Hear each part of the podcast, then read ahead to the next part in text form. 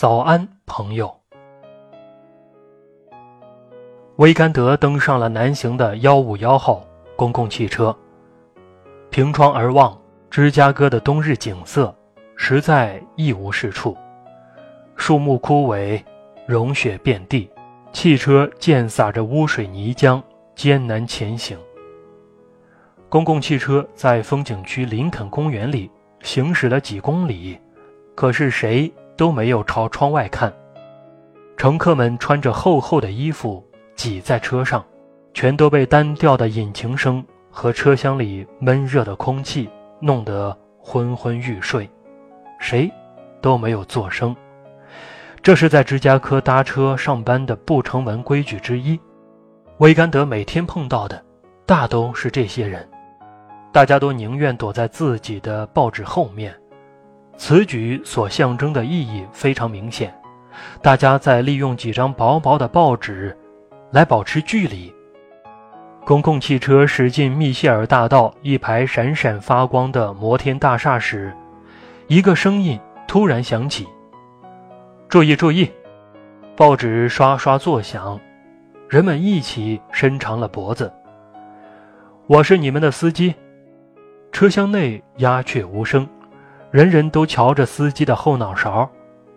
他的声音似乎很有威严。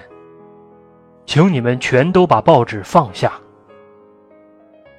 报纸慢慢的放了下来，司机等待着乘客们把报纸折好放在大腿上。现在，请转一下头，面对坐在你旁边的那个人。转呢？使人惊奇的是，乘客们全都这样做了，但是仍然没有一个人露出一丝的表情。他们只是盲目的服从。威甘德面对着一个年龄较大的妇人，她的头用红围巾包得紧紧的。威甘德几乎每天乘车都看见她，但从来都没有打过招呼。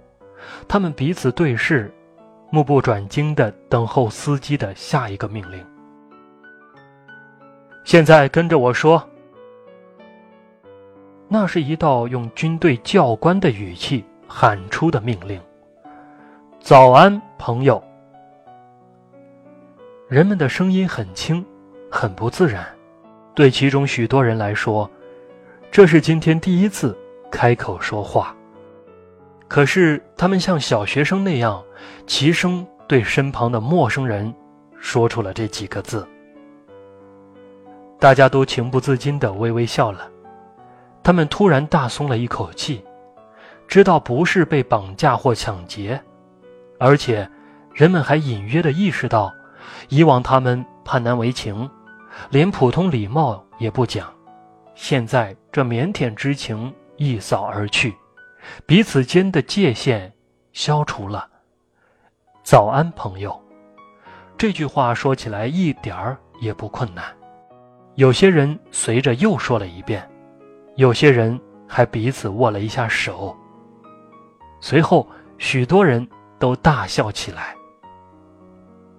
司机没有再说什么，他已无需多说。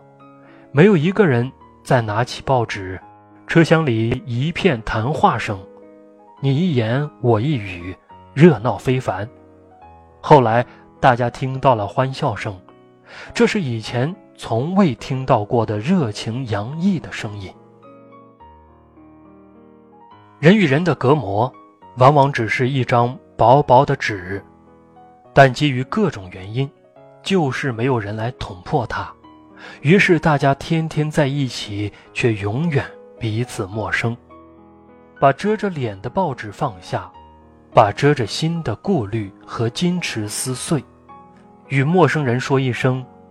你好，世界马上就变得温馨起来。